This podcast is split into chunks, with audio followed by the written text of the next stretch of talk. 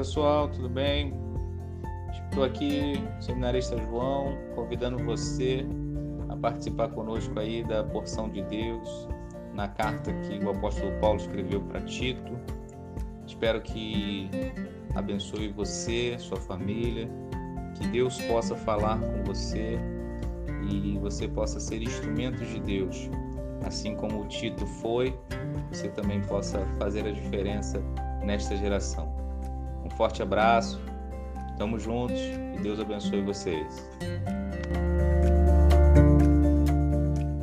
Bom dia a todos, a paz do Senhor Jesus, amém? É motivo de muita alegria estarmos de novo reunidos para adorar o nome do Senhor, para exaltar o nome do Senhor.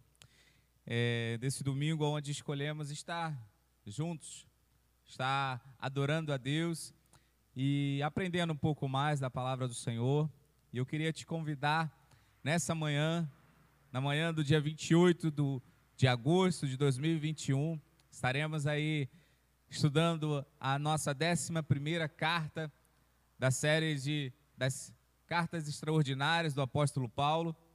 E a carta dessa manhã é a carta que Paulo escreveu a Tito, seu, vamos dizer assim, seu discípulo, assim como Timóteo, Tito também foi um dos pupilos, vamos dizer assim, do apóstolo Paulo. Então eu quero te convidar, nessa manhã, estarmos meditando um pouco nas, na carta de Paulo, escreveu a Tito, e a gente tem visto, Igreja de Cristo, irmãos, que a gente tem estado num tempo de muitas dificuldades. Um tempo hoje de pandemia global, um tempo hoje de distanciamento social. E é notório, a gente vê que o esfriamento, o esvaziamento das nossas igrejas, isso aí está cada vez maior.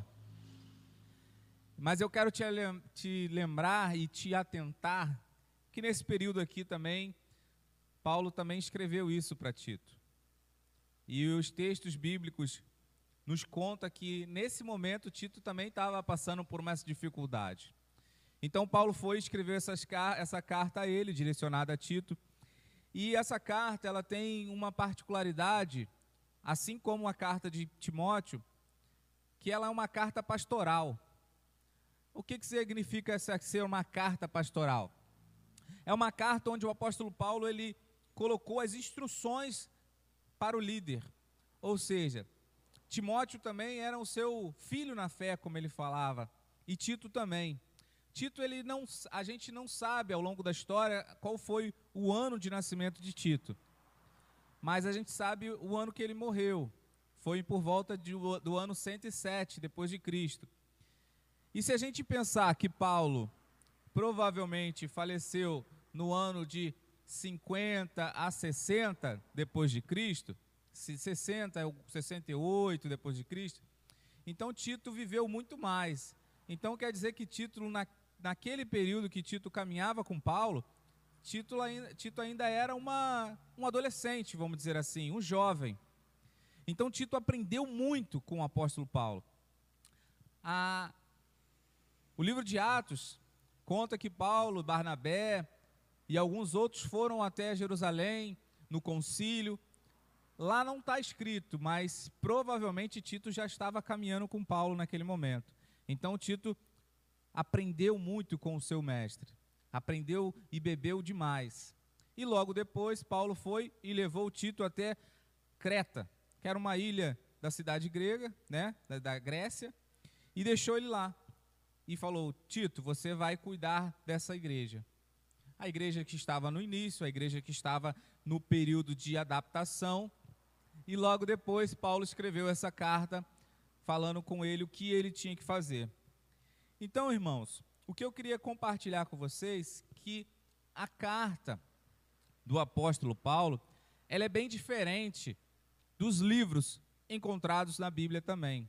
Porque os livros, sim, como os livros devocionais que a gente encontra hoje nos nossos dias a dia aí, o livro é mais amplo, ele é, abrange todo, é uma coisa mais plural.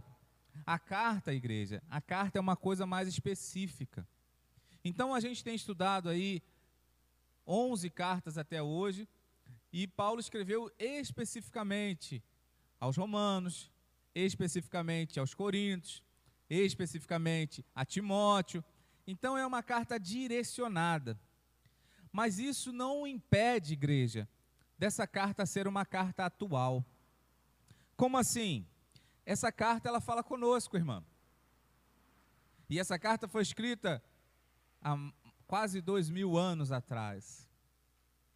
E ela é uma carta atualíssima. Por quê?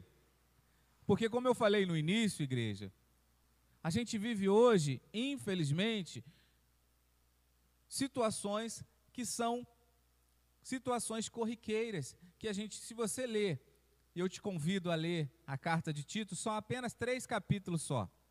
Você tira lá o dia de hoje e dá uma leitura rapidinho. Eu acredito que você consiga ler essa, essa carta aí em menos de, de uma hora. Menos de uma hora. Meia hora você consegue ler, entender, interpretar. Essa carta é muito, muito tranquila de ler. Então, igreja, eu dividi aqui essa carta em três formas. Primeira delas, do capítulo 1, diz assim: foi direcionada especificamente para a liderança eclesiástica. Ou seja, Paulo escreveu direcionado para Tito, falou: Tito, olha, a igreja tem que ser assim, ó, faça isso, vamos trabalhar dessa forma, vamos dizer desse jeito. Segunda forma, ele falou na integra, interi, integridade, perdão, igreja, é a palavra, mas a integridade da igreja. Ou seja, é uma forma onde que a igreja tem que trabalhar junto, juntamente com o seu pastor, o seu líder. É no capítulo 2. E no capítulo 3, ele fala na integralidade da sociedade. Ou seja, ele abrange mais a, a, a questão social. E o apóstolo Paulo dizendo para Tito, para ele entender o que estava acontecendo ali naquele período. Irmãos, eu queria que você hoje pensasse juntamente comigo. Por que, que a gente vai estudar essa carta? Por que, que Deus deixou essa carta no cano? Por que, que Deus falou com o apóstolo Paulo e o apóstolo Paulo escreveu essa carta para Tito? Eu, alguns domingos atrás, igreja, eu falei sobre as cartas de 1 Coríntios. E durante a minha leitura, durante a minha pesquisa de estudo, descobri que Paulo escreveu não apenas duas cartas, mas Paulo escreveu aproximadamente quatro cartas para Coríntios. Mas se a gente olhar no nosso cânon bíblico, ou seja, se você olhar lá no, nos textos bíblicos, a gente só encontra duas cartas. Aí você para, mas por que, que as outras cartas a gente não tem? Aí eu digo para você, igreja, porque Deus assim permitiu que só tivesse essas duas cartas. Então, essa carta de Tito está aqui para que a gente pudesse meditar nela. Essa carta ela é uma carta muito interessante. Muito interessante mesmo, igreja. Porque ela é uma carta onde a gente entende que Paulo escreveu para dar esperança da vida eterna para o povo. Meus irmãos, já pararam para pensar que esse período era um período onde o cristianismo ainda não havia surgido? As pessoas haviam acreditado que aquele homem de Nazaré, que nasceu em Belém, que fez milagres, aquele homem poderia ser o filho de Deus. E isso era algo tremendo naquele período, porque existia vários deuses, vamos dizer assim, várias adorações, mas aquele povo escolheu adorar a esse Deus. Paulo, ele era um homem muito inteligente. Paulo, em suas viagens missionárias, Paulo chegou em Grécia, na Grécia, e foi recebido, porque o discurso de Paulo era um discurso bem persuasivo, era um discurso bem eloquente, era um discurso onde ele chegava e falava desse Cristo. mas de uma forma tranquila, mas de uma forma prazerosa, que as pessoas tinham prazer de ouvi-lo. Até, até porque Paulo foi levado até o Areópago. E ele chegando lá, havia vários altares, aí tinha o altar do Deus desconhecido. Aí Paulo, com a inteligência que Deus havia dado, ele falou: Esse Deus desconhecido que eu apresento a vocês, é esse Deus que eu quero que vocês entendam. E as pessoas ficavam paradas para ouvir. Só que nesse período, igreja, existiam contínuas, ou seja, várias adorações. E a igreja de Tito não era diferente, ou a igreja de Cristo que Tito dirigia.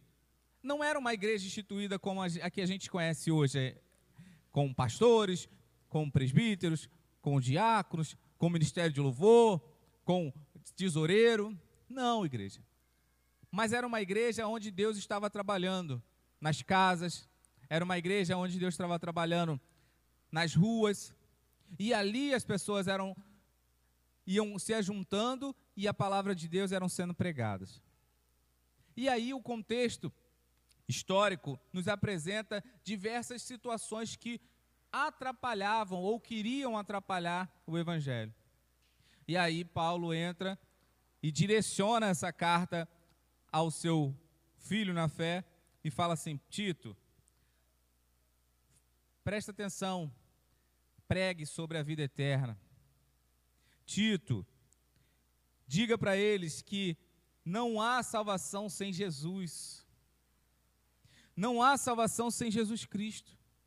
Tito, busque a presença de Deus todo o tempo. Tito, se afaste do mal, dessas idolatrias mundanas.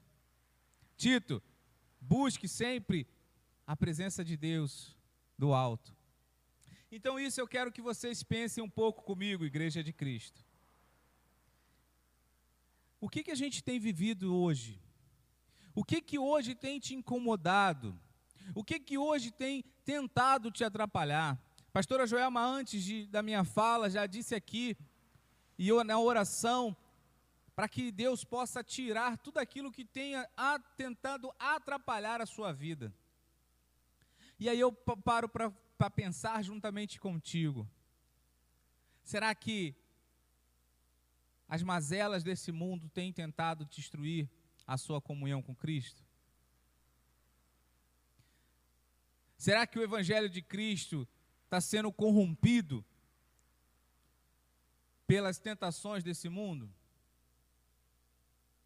Será que Deus vai ter que mandar um apóstolo hoje para escrever uma carta para a sua igreja dizendo assim, ó, igreja de Cristo, mude?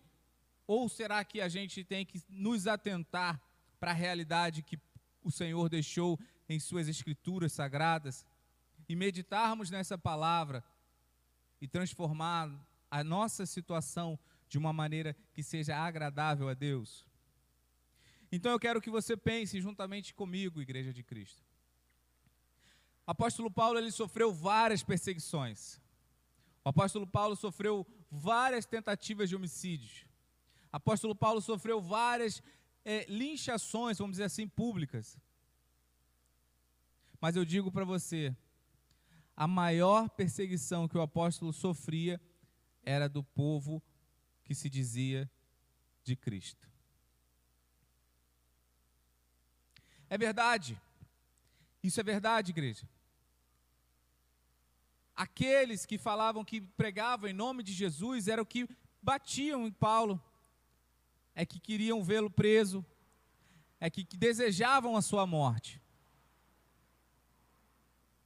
porque Paulo ele estava neste momento indo contra todos os ritos religiosos de sua época. E nessa manhã eu quero convidar você a pensar juntamente comigo. Será que Tito também não estava fazendo isso? E por isso ele estava tendo dificuldades no seu ministério? Será que você hoje aí na sua casa? Será que você hoje que está aqui sentado não está tendo dificuldade de vir à igreja? Não está tendo dificuldade de adorar a Deus? Não está tendo dificuldade de orar em sua casa? Mas eu digo isso é porque você está fazendo a vontade de Deus. E quando você se dispõe a fazer a vontade de Deus, o inimigo ele quer destruir você. Conta uma história que o rapaz ele estava caminhando e ele ouviu a palavra de Deus. E ele se impactou com a palavra de Deus. E todo dia ele estava caminhando, caminhando, caminhando, e todo dia o anjo falava com ele assim: Vem para cá, fica aqui, vamos lá, venha para esse lado, venha para esse lado. E do outro lado havia um demônio. E o demônio quieto o dia todo. Aí um dia aquele rapaz se incomodou e perguntou: Ué, do outro lado o anjo me chama todo dia e você não me chama, por quê? Aí o demônio falou para ele: Em cima do muro você já é meu.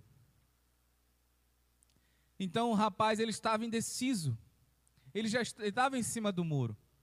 Então ele tinha que tomar uma decisão. E o Senhor chamava, vem, e ele se inclinava para o lado errado.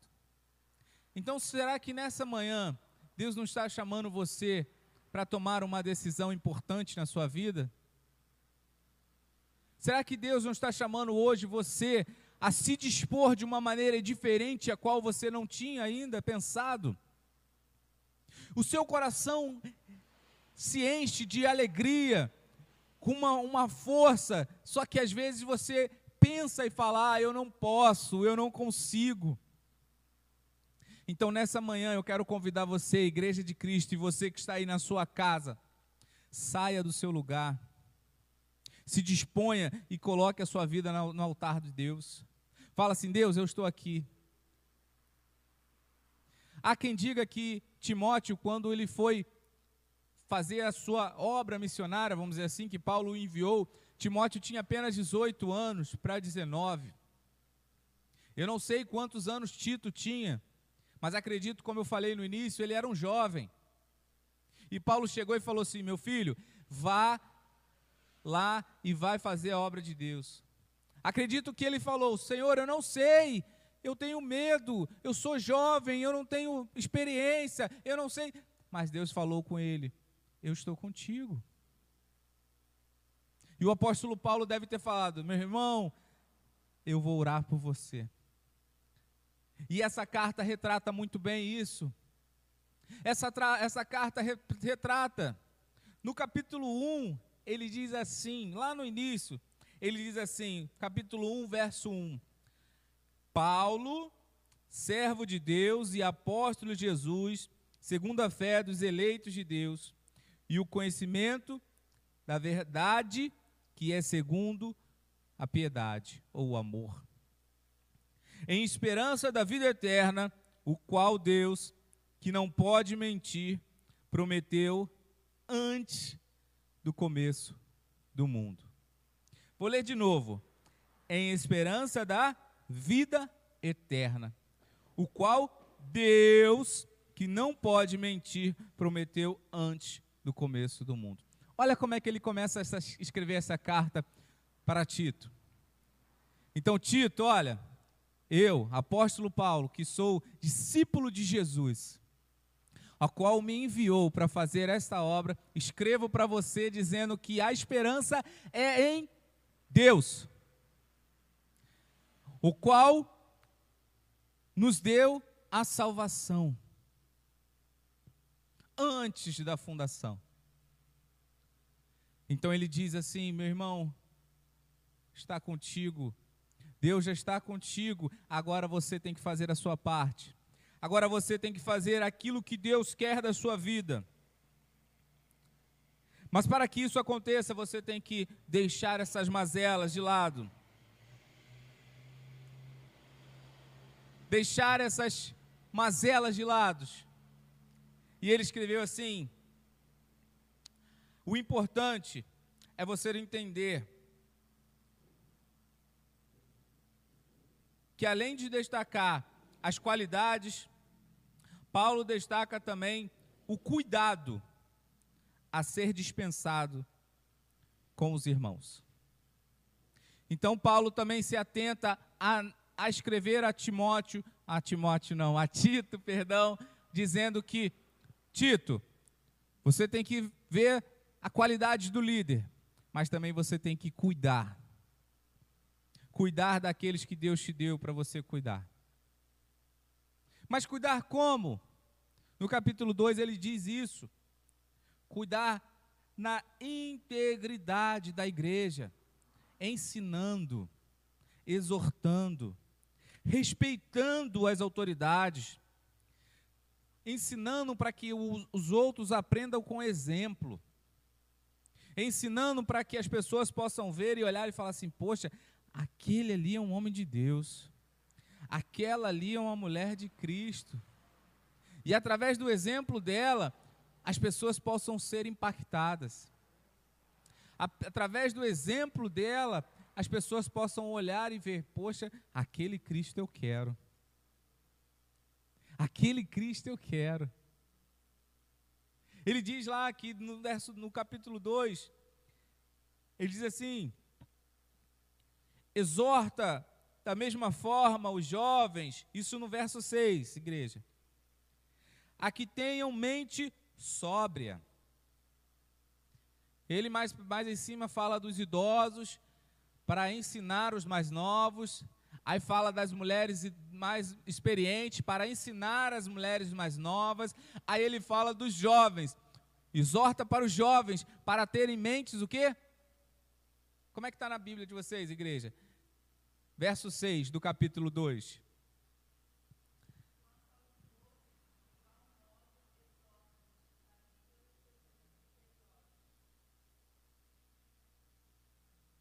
Então, para que eles venham pensar antes de agir.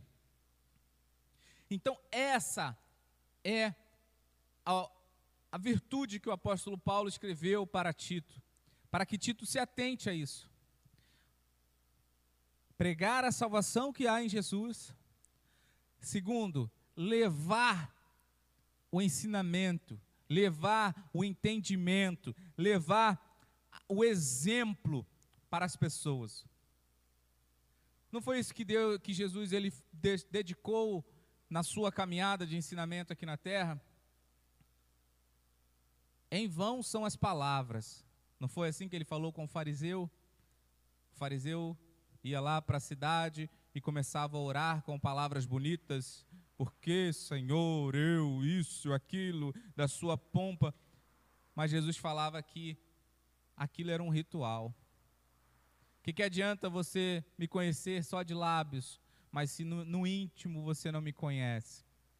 Então Deus, ele, Jesus diz que devemos testemunhar. Esse é o papel de nossas vidas hoje.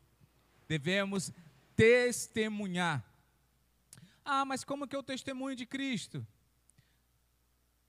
Peça a Deus sabedoria. Mas eu te digo, oração, comunhão com os seus irmãos e palavra. Três, três pilares que você tem, tem que ter. Fazendo isso, você vai testemunhar com uma facilidade tremenda. Então, Igreja de Cristo, irmãos, devemos entender que a renovação do Espírito Santo é uma ordenança que Paulo deixou e é o efeito purificador do recebimento do dom do Espírito Santo. Então Deus ele deixou para a gente o Consolador. Jesus ele falou: ó, eu vou para o Pai, mas deixo com vós o Consolador. E não há quem diga que está com o Senhor e não tenha o Espírito do Senhor. Como eu gosto de dizer, Espírito do Santo. E esse Espírito do Santo, ou Espírito Santo que habita em nós, ele desperta em nós os dons, desperta em nós o, o fruto, desperta em nós aquilo que ele quer fazer em nossas vidas. E esse recebimento do dons do Espírito Santo é algo maravilhoso. É algo tremendo. É algo que você começa a compreender de uma forma diferente na maneira que você olha para as coisas de Deus. Mas eu digo para você que é uma coisa que vem de dentro para fora, não é uma coisa que vem de fora para dentro. Como assim, João? É uma coisa que você tem que buscar por dentro. É você e Deus. Você pede a Deus: Deus, eu, eu preciso, Senhor, eu necessito, Senhor, eu estou aqui me humilhando, me colocando, Senhor, em uma, uma posição onde reconheço a autoridade de Deus automaticamente o Espírito do Senhor ele vai mudar a sua realidade. Hoje em dia, igreja, hoje em dia, meus irmãos, o, o egocentrismo, a conhecimento mundano, humano, tem atrapalhado e tem afastado as pessoas. As pessoas de Deus esse autoconhecimento exagerado, ou seja, a autossuficiência, acaba distanciando a pessoa de Cristo.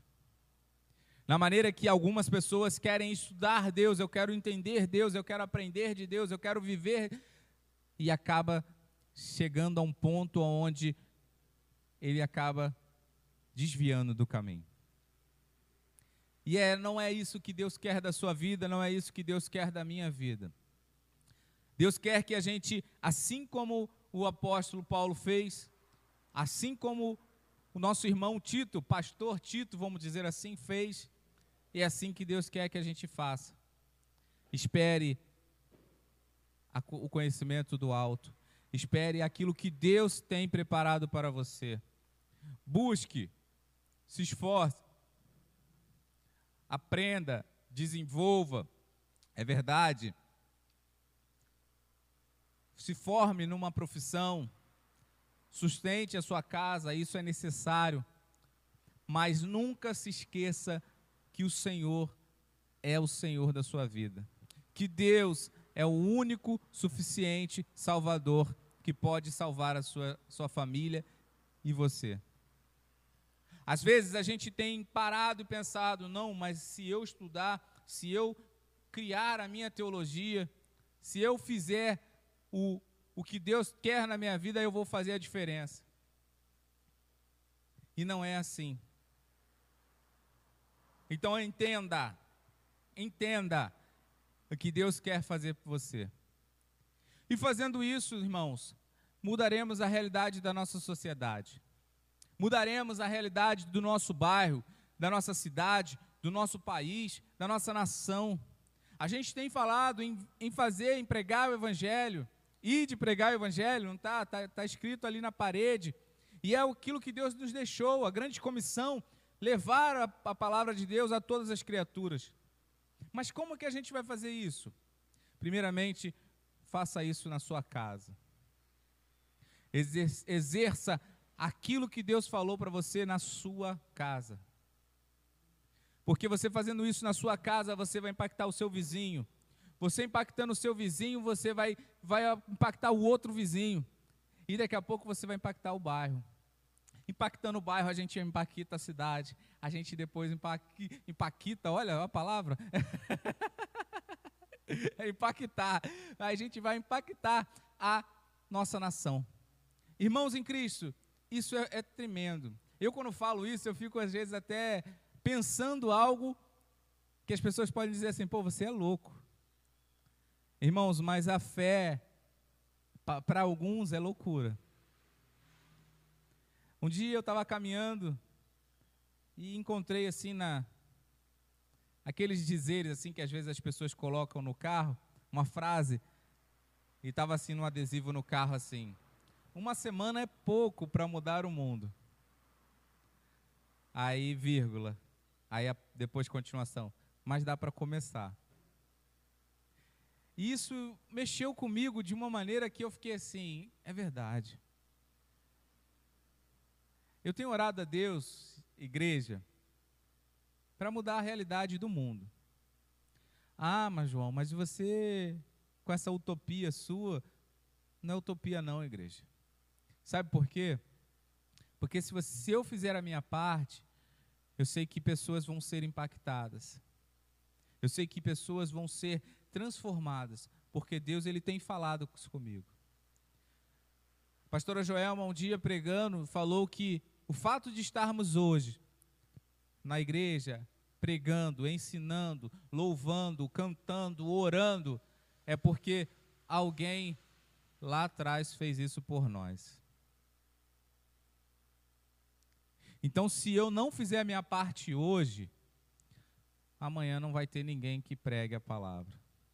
Amanhã não vai ter ninguém que faça aquilo que Deus quer.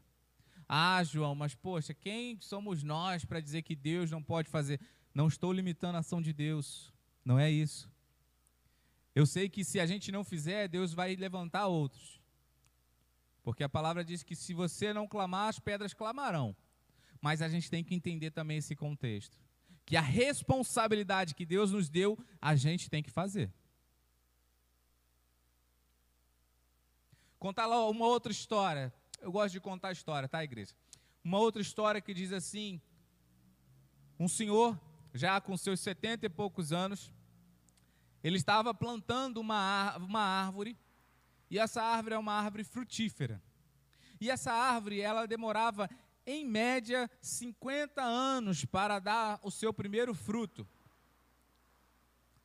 Aí,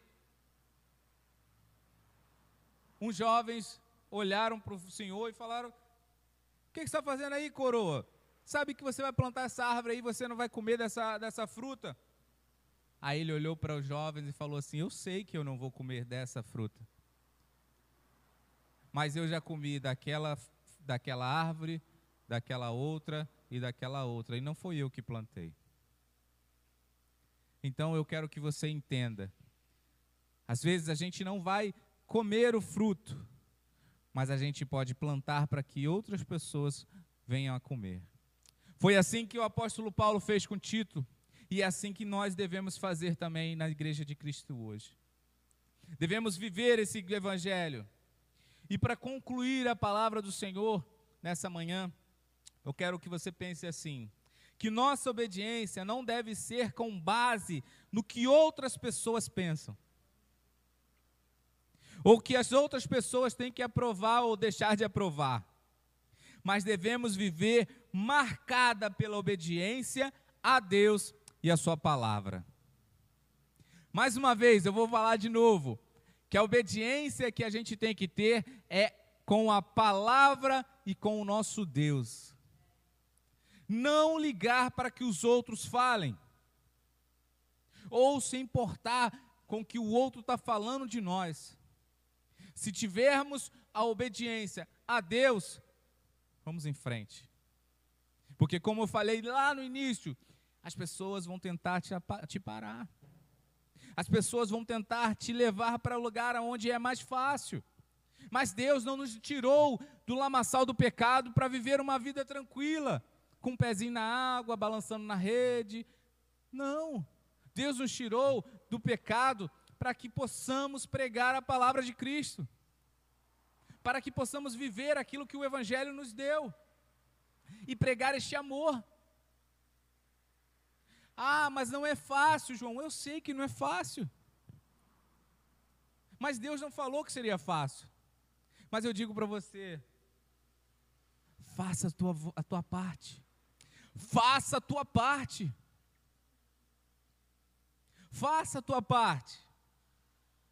Vivendo dessa forma, seremos referência de, ouça o que eu vou dizer, de integridade. De integridade.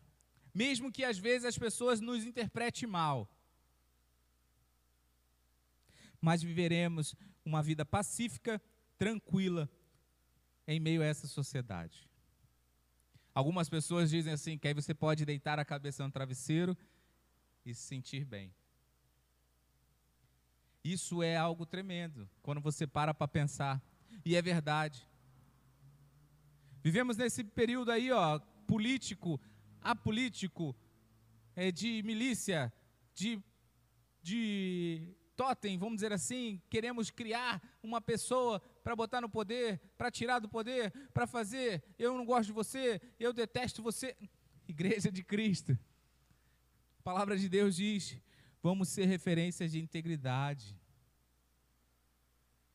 Ou seja, se a gente falar não é não, se a gente falar sim é sim, e a gente continuar caminhando no Evangelho do Senhor. Por fim, igreja, Tito e Paulo concordam que essa carta ela pode nos dar quatro características importantíssimas. Primeira delas, uma vida íntegra. Segunda delas, um caráter. Um caráter cristão. Terceira dela, uma comunhão com os nossos irmãos. E quarta, uma cidadania cristã. Olha que interessante, igreja. Uma cidadania cristã. Aonde as pessoas vão olhar para a gente e falar: Pô, não, aquele homem, aquela mulher é cristã. Ou como dizem hoje, é crente, é evangélica, é adoradora do Deus vivo, aquele homem proclama a glória de Deus naquela terra. Aquela mulher é uma mulher onde louva e as pessoas são curadas. Aquela mulher, através da sua oração, liberta os, os cativos. Aquele homem, através da, da tua, da, do louvor que sai da, da sua boca, as pessoas são impactadas com a glória de Deus. Então é isso que Paulo escreveu e Tito exerceu naquele momento, e é isso que Deus quer das nossas vidas hoje, igreja que tenhamos uma vida íntegra, que tenhamos um caráter de Cristo, que possamos viver em comunhão com os nossos irmãos. É isso, é comunhão. Ah, mas o meu irmão não pode vir na minha casa. Ah, mas eu não posso estar na igreja. Nesse momento, sim, mas eu posso ligar para ele, mas eu posso mandar uma mensagem, mas eu posso escrever uma carta de próprio punho dizendo assim: meu irmão, olha só, eu estou orando pela sua vida. Ligar para a pessoa e dizer, irmão, o que, que você está precisando? Tem muita gente hoje que está desempregado, igreja. Tem muita gente hoje que não, não tem condições de trabalhar. Tem muita gente hoje que está passando por problemas psicossomáticos, ou seja, problemas psicológicos. E aí Deus requer apenas uma coisinha: você hoje pegar esse instrumento aqui, que está aqui na minha mão, e mandar uma mensagem, fazer uma ligação. Hoje temos a chamada de vídeo, algo tremendo. Hoje temos Skype, hoje temos o Zoom, temos o, o várias outras coisas, o Meet, entre outros aplicativos e aparelhos que podemos fazer para ver a pessoa, mesmo distante, mas a gente vai ver a pessoa. E aí, o que, que você está fazendo hoje? O que, que a gente está fazendo hoje? Se Deus nos chamou para fazer a diferença. Fazendo isso, a gente vai ter uma cidadania cristã. Fazendo isso, a gente vai viver o Evangelho de Cristo. Fazendo isso, a gente vai entender que Deus quer que façamos a diferença neste mundo. Então, igreja de Cristo, irmãos em Cristo, eu quero orar por você nessa manhã. Eu quero louvar através da sua vida, dizendo que o Senhor possa impactar a sua vida, assim como ele fez com o apóstolo Paulo. Tirou, deixou de ser Saulo e transformou em Paulo e levou eles para o Evangelho. E aonde ele foi o maior missionário que encontramos no mundo antigo, aonde ele levou a palavra para as pessoas que necessitavam. E a palavra chegou até nós. E a palavra chegou até nós. Então, nessa manhã, eu quero agradecer primeiramente a Deus. Eu quero louvar a Deus pela oportunidade. E quero adorar a Deus através dessa oração.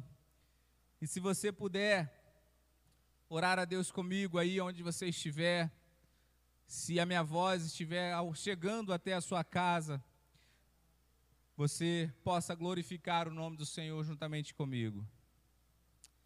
Santo Deus, louvado seja o teu nome. Te agradecemos pela oportunidade, te agradecemos pela tua palavra, te agradecemos pelo entendimento, ó Deus. Que esse estudo possa ser algo diferente em nossas vidas, porque colocamos, ó Pai, a nossa vida em disposição a Deus. E que a tua palavra ela venha falar aos nossos corações. Senhor, eu entendo que não sou eu, mas é o Espírito de Deus através da minha vida, que nessa manhã, Pai, o Senhor o Espírito do Senhor possa inter interpretá-la em nossos corações. Santo Deus, louvado seja o teu nome, te agradecemos porque o Senhor abençoou a vida do apóstolo Paulo, o apóstolo Paulo abençoou a vida de Tito, Tito abençoou a vida dos cretenses ali, ó Pai, naquela ilha, e a palavra de Cristo chegou até nós, Senhor. Então, nessa manhã, possamos ser abençoados por Ti, ó Pai, onde escolhemos seguir a Ti e louvar o Teu santo nome. Muito obrigado, Deus, pela oportunidade mais uma vez. Te agradecemos porque o Senhor se faz presente e te agradecemos porque somos chamados de filhos de Deus e temos o privilégio de louvar o Teu nome, ó Pai. Deus, muito obrigado que possamos ter uma manhã abençoada, que possamos glorificar o Teu nome mais tarde, ó Deus, juntamente com os nossos irmãos aqui mesmo neste lugar, ó Deus. O local separado para adoração, o local separado para louvor, o local separado para honrar o teu nome, ó Pai. Glórias sejam dadas a ti. Muito obrigado, Senhor. Te agradecemos em nome de Jesus. Amém, Deus. A palavra está com a pastora Joelma.